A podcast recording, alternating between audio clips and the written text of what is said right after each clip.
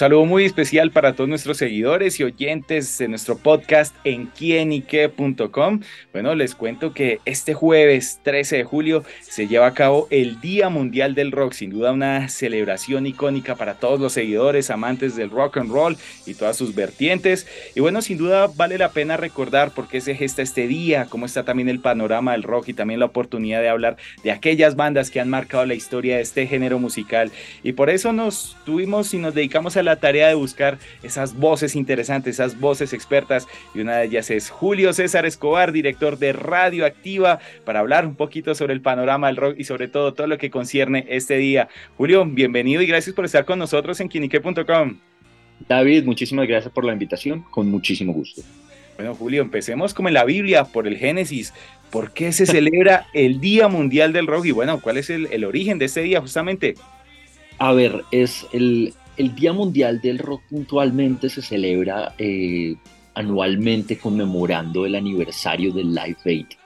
El primer Live Aid el que organizó Bob Geldof de los Downtown Rats, que es el que tiene esas grandes presentaciones de la reunión de Pink Floyd, la participación de Led Zeppelin con Phil Collins en la batería y por supuesto la que sé que muchísimas personas tienen en la cabeza, que es el show de Queen, ese show multitudinario pues que ya hemos visto en las pantallas eh, y que tiene también ese histórico detrás de una cantidad de agrupaciones reuniéndose en pro de una causa social. Eh, fue un evento muy especial, fue un evento muy bonito, fue un evento solidario y en su momento también fue un evento único que se llevó en distintos lugares del mundo de manera simultánea con participación de las estrellas más grandes de la historia de la música. No solo los que les acabo de mencionar, sino que ustedes tienen que sumar ahí a Bowie, por ejemplo, ¿sí? tienen que sumar a artistas de todo tipo de, de géneros que se sumaron a un evento que yo digo que a pesar de que lo han hecho un par de ocasiones más, sigue siendo un momento único en la historia. Bueno, justamente por, por eso es, es, tan único ese día que quedó obviamente inmortalizado en la memoria. Y, pero bueno, ¿qué fue también ese hecho tan puntual que sin duda eh, marcó, se puede decir, un antes y un después este, esta presentación en, en la historia del rock y en la música? Sí, claro, por supuesto, es que estamos hablando de un evento y una causa social, es un evento masivo donde todos estos artistas se reunieron en solidaridad, ¿sí? Y estamos hablando de los artistas en su momento atendiendo los teléfonos, reuniendo la plata. Es algo muy bonito que seguramente tiene antecedentes de dimensiones mucho más pequeñas, pero cuando se trata de reunir a todos estos artistas y la, eh, la misión que debió haber sido apoteósica de Geldof de reunir y convencer a todas estas agrupaciones varias de ellas que no estaban ya activas, otras que eran grandes debutantes que dieron shows espectaculares o que sabían que tenían que ir a ganar o morir, como YouTube, por ejemplo. ¿sí? Eh, por supuesto, siempre se habla, siempre se habla del show de Pink Floyd, que los tipos se paran a tocar y que ni siquiera se miran al momento de tocar. Le cuento que yo en alguna ocasión tuve una oportunidad de entrevistar a Roger Waters y hablamos brevemente sobre ese show y él dice que pues sí que la banda no se ha llevado bien, pero ellos no se miran no por ningún motivo en especial, sino porque realmente nunca se han mirado al tocar. No sé si me lo dijo real o mentira, porque sabemos la enemistad entre Waters y, y Gilmore, pero fue uno de esos momentos mágicos que se dieron en el Live Aid. Claro, bueno, también sin duda eh, este concierto marcó muchísima época. Yo creo que es algo que me atrevo a decir no volveremos a, a, ver nunca jamás. De pronto para las personas más jóvenes y que nos están escuchando, pues puede un pedacito de ese lo que se ve reflejado en la película Bohemian Rhapsody, en la de Queen, al final de la película en la que, bueno, Queen se reúne y ahí también hacen como, eh, retratan esa escena justamente en este concierto. Y bueno, yendo un poquito más allá hacia los paralelos del rock, eh, Julio César, eh, podemos decir que cuando fue esa explosión del rock, vemos de pronto esos inicios fuertes a principios de los 60 con destellos del RB, de pronto del jazz también, pero cuando fue cuando el rock empezó a tocar duro y a lo que se ha permeado hoy en día. Es muy es muy difícil encontrar un génesis del rock and roll, ¿sí? Es muy difícil señalar un padre si hablamos puntualmente de impacto, uno siempre va a Elvis Presley, pero es imposible ignorar para mí los que son los dos grandes creadores del rock and roll, que son Little Richard y Chuck Berry. ¿sí? Eh, muchos de los grandes figuras del rock and roll siempre han reverenciado el trabajo que hicieron ellos dos. Para muchos el rock and roll nace en el momento en el que Elvis Presley entra a los Sound Studios, finalmente, porque Elvis Presley hizo fila para poder entrar a esos Sound Studios y finalmente grabar durante muchísimo tiempo. Es muy recordado el momento en el que Elvis habla con la secretaria de los Sound Studios y dice, yo quiero cantar, yo quiero cantar, yo quiero cantar. Y ella le pregunta, ok, listo, ¿y usted como quién suena? Y él responde como nadie. Porque Elvis Presley estaba muy convencido de ese talento y de esa capacidad que él tenía, pero no deja de ser un músico blanco que interpretaba. Claro, no, Elvis tenía confianza, a pesar de ser un tipo muy tímido, pero es un tipo que, que no deja de ser, en los principios de su carrera, un joven blanco cantando música negra. Y eso que en un momento él siempre respetó a los músicos negros, hay que agradecerle a todo el trabajo de Chuck Berry y de Little Richard. Y no por nada, muchas de las grandes canciones que hizo Chuck Berry terminaron viéndose en el trabajo de los Beach Boys, por ejemplo. Entonces yo creo que uno no puede dejar de señalar siempre a esos dos, pero el rock and roll uno siempre tiene que ir a los Sound Studios, siempre tiene que ir a ese momento en el que Elvis entra y graba esas canciones como medio bromeando con el trío pues que terminó siendo el ensamble de la banda de Elvis Presley y un momento en el que ellos graban canciones y después de grabar y grabar y grabar y grabar están agotados. Y empiezan a grabar una canción y lo hacen como medio mamando gallo. No me acuerdo si fue Hound Dog o Blue Suede Shoes. Y el tipo que lo estaba grabando los ve con ese humor, como brincando en el bajo y la vaina y dice, espera, espera, espera, hagan eso otra vez. Y lo graba. Y ese es el gran momento, pues, de un génesis, digamos, mainstream del nacimiento del rock and roll. Claro, bueno, y sin duda que eso eh, esa explosión del rock, todo lo que ha generado sus vertientes, más allá también del rock al metal, bueno, sin duda alguna, yo a veces me he puesto a pensar y haciendo como una analogía geográfica, digámoslo así, del rock and roll, y yo he dicho que los gringos, los británicos y por estos lados los argentinos tienen ese bichito especial para el rock, ¿así lo cree Julio? Sí, claro, es que también hay que entender que es como si el rock tuviera denominación de origen cada territorio tiene su estilo. El rock de California es muy diferente al de Nueva York, así como el mundo nos ha dado grandes capitales musicales, ¿no? Uno sabe que es Liverpool los Beatles, ¿no? y, pero uno sabe que Seattle es el grunge y uno sabe que en Nueva York tuvo el punk. Cada ciudad tiene su sonido, cada ciudad tiene un estilo y es un género muy norteamericano que termina llegando a diferentes lugares del mundo, eh, que termina llegando a Europa que termina frenándose su desarrollo musical en una época en Europa por la guerra, pero que eventualmente los europeos también enamorados de mucho de lo que se hace en Estados Unidos desde el blues terminan cogiendo ese sonido y nos lleva a las grabaciones y el enamoramiento de unos artistas como los Rolling Stones con el blues y con el sonido de Willie Dixon y todo eso que pasa también con bandas como Led Zeppelin, por ejemplo, que se ha sido bien curioso como en los Estados Unidos, perdón, como en Inglaterra adoptan un sonido que uno relaciona tanto con el blues norteamericano. Es una historia larga, pero cada uno tiene su sonido. En Argentina pasó así, ese enamoramiento con ese, con ese sonido y también la migración de los europeos. Que le llaman rock nacional después. Exactamente. Y, ah, pero, por ejemplo, también es de celebrar lo que pasa en México, que ellos sí cogen es la fórmula de la construcción de una canción rock, coro, verso, puente, toda esa vaina, y lo hacen a lo latino.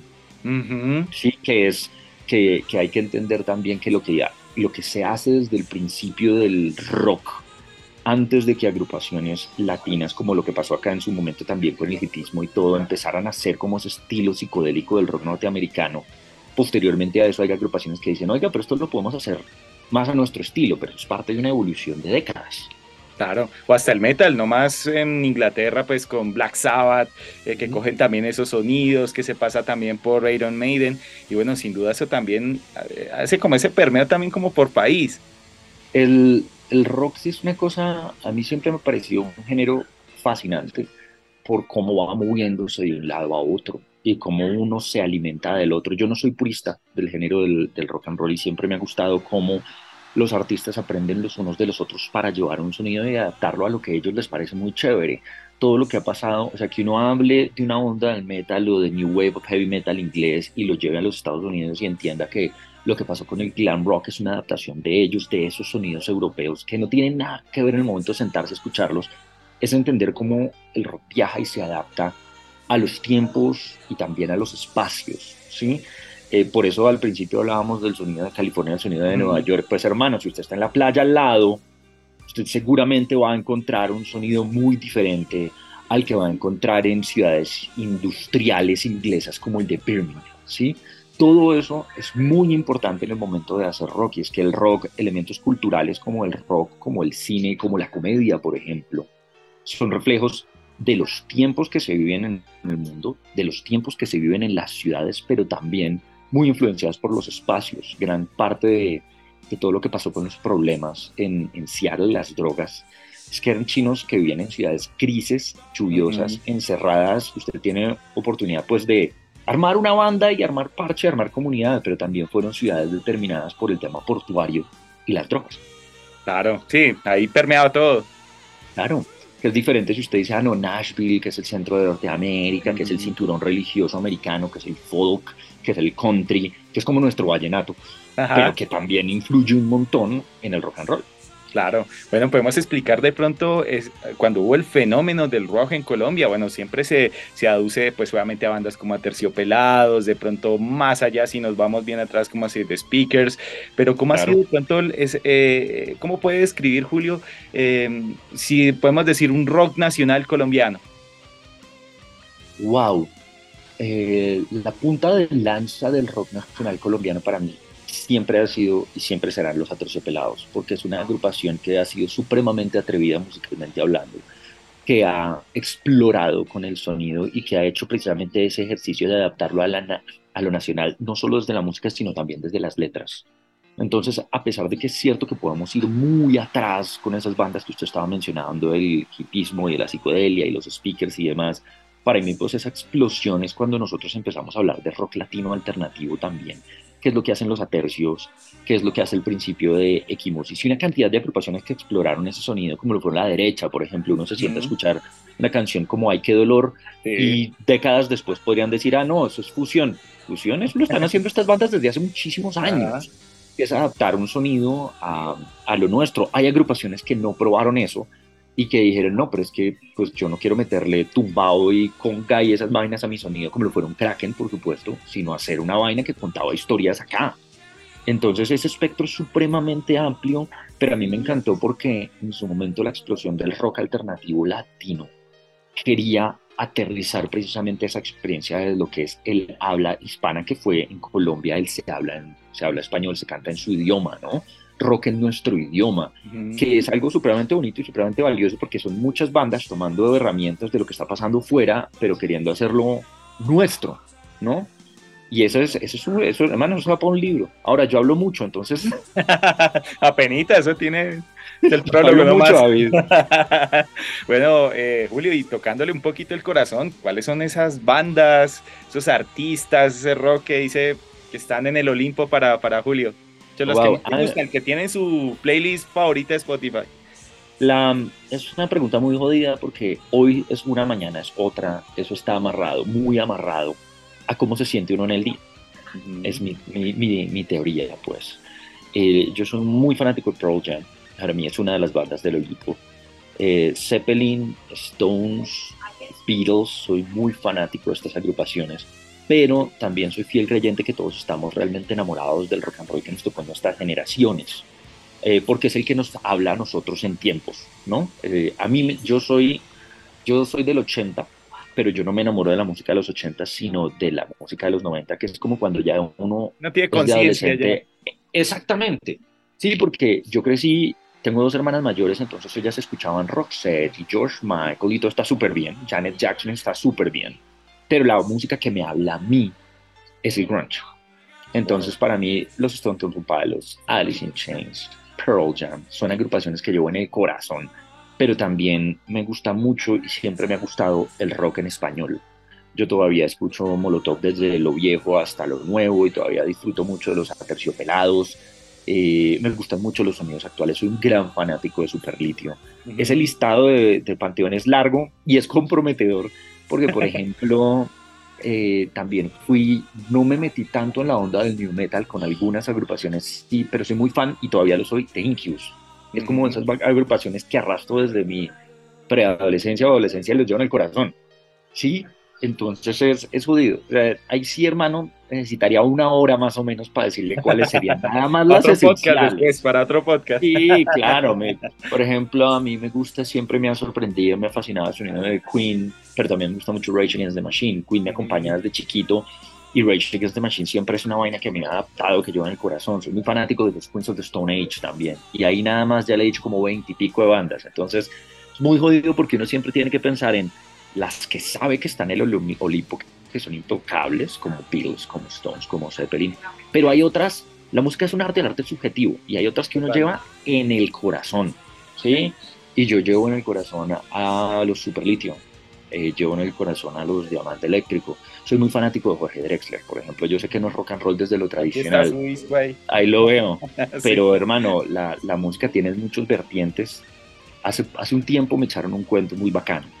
Y es que me dijeron que la canción Contamíname, que de pronto la conocieron por Ana Belén y Víctor Manuel, pero es una composición de Pedro Guerra, es una canción sobre la combinación musical. ¿Sí? Y si uno lo si uno la escucha con esa óptica vale la pena decirlo. Lo que es el contamíname exactamente contamíname mézclate conmigo es la música no cuando él habla de, de los sonidos y los tambores y los suzukis y todo eso vale es precisamente una evolución musical. Entonces cuando hablo de, de, música yo sé que me invitaron a hablar de rock perdón eh, es inevitable para mí hilar, hilar todas estas cosas porque siendo que el rock como muchos géneros pero no todos, es una comunidad de amantes de la música. Wow, bueno, sin duda la música, eso que permea todos los sentidos, no solo el rock, sino aquí también ya estamos hablando de otros géneros. A veces he visto, y me gusta, yo sigo a Julio, especialmente en sus redes sociales en Instagram, no, saca esos clipsitos, saca toda esa información y yo miro allá su, su, estantería, todo lleno de discos. Yo creo que tiene más discos que muebles. ¿Cuántos discos tiene justamente Julio? Esa, esa respuesta no la tengo puntual porque yo tenía más de 2.000 CDs y en un momento eh, cuando me mudé dije, venga, vamos a ponerle orden, porque hay muchos discos que uno tiene, que uno dice, ah, es una chimba de disco, pero no lo necesito en físico. ¿Sí? Entonces trato de tener la colección con la música más cercana a mi corazón, pero siguen siendo más o menos 2.000 discos. eh, eso en CDs y en vinilos debo estar por unos 300. La verdad dejé de contar. Hace mucho tiempo dejé de contar porque nada, me, enloquecía.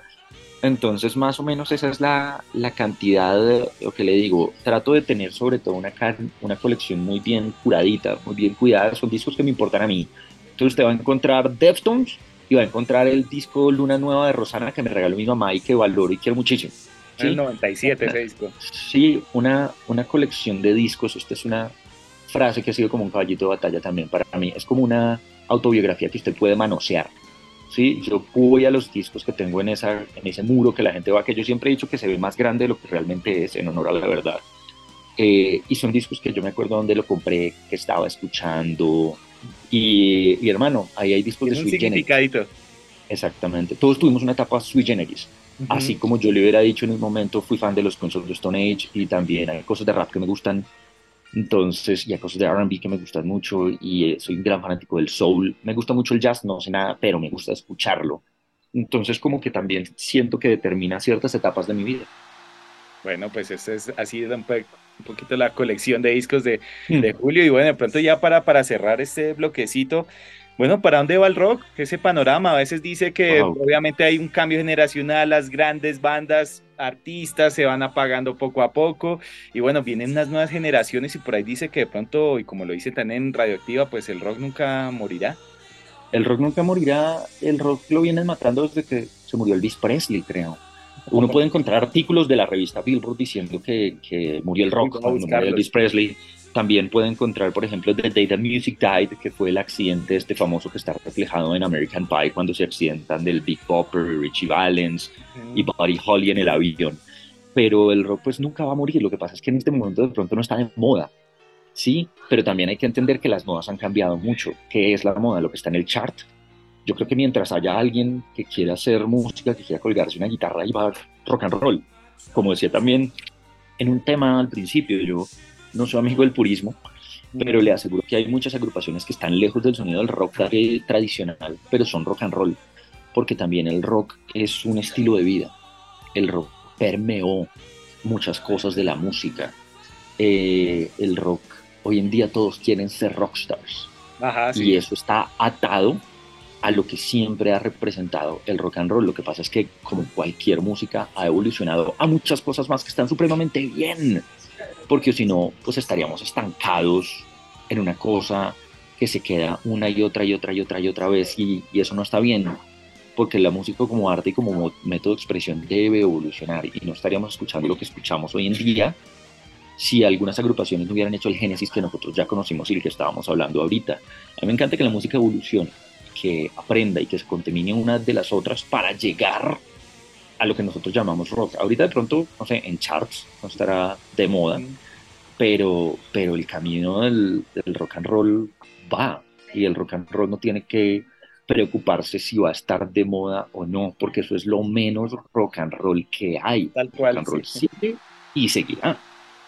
Claro que sí, bueno, pues el rock seguirá y por eso estamos festejando justamente el Día Mundial del Rock en el que en esta oportunidad con Julio César Escobar tuvimos la oportunidad de hablar un poquito de eso, después nos da para otros capítulos, vamos a ir pensando para hablar justamente mucho más de rock, pero bueno, en conmemoración de este día, pues bueno, hemos hablado un poquito de rock, su radiografía, sus bandas, bueno, el origen también justamente de ese día y pues no queda más que decir que agradeciéndole a Julio César Escobar, director de Reactiva, por estar con nosotros acá en esta charla David, muchísimas gracias, con mucho gusto que sean felices celebrando el Día, el Día Mundial del Rock, el Día Internacional del Rock.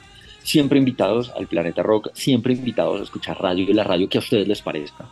Y escuchen la música que a ustedes les parezca, lo que se les dé la gana, porque finalmente todo está conectado, todo está alimentado, todo tiene una raíz.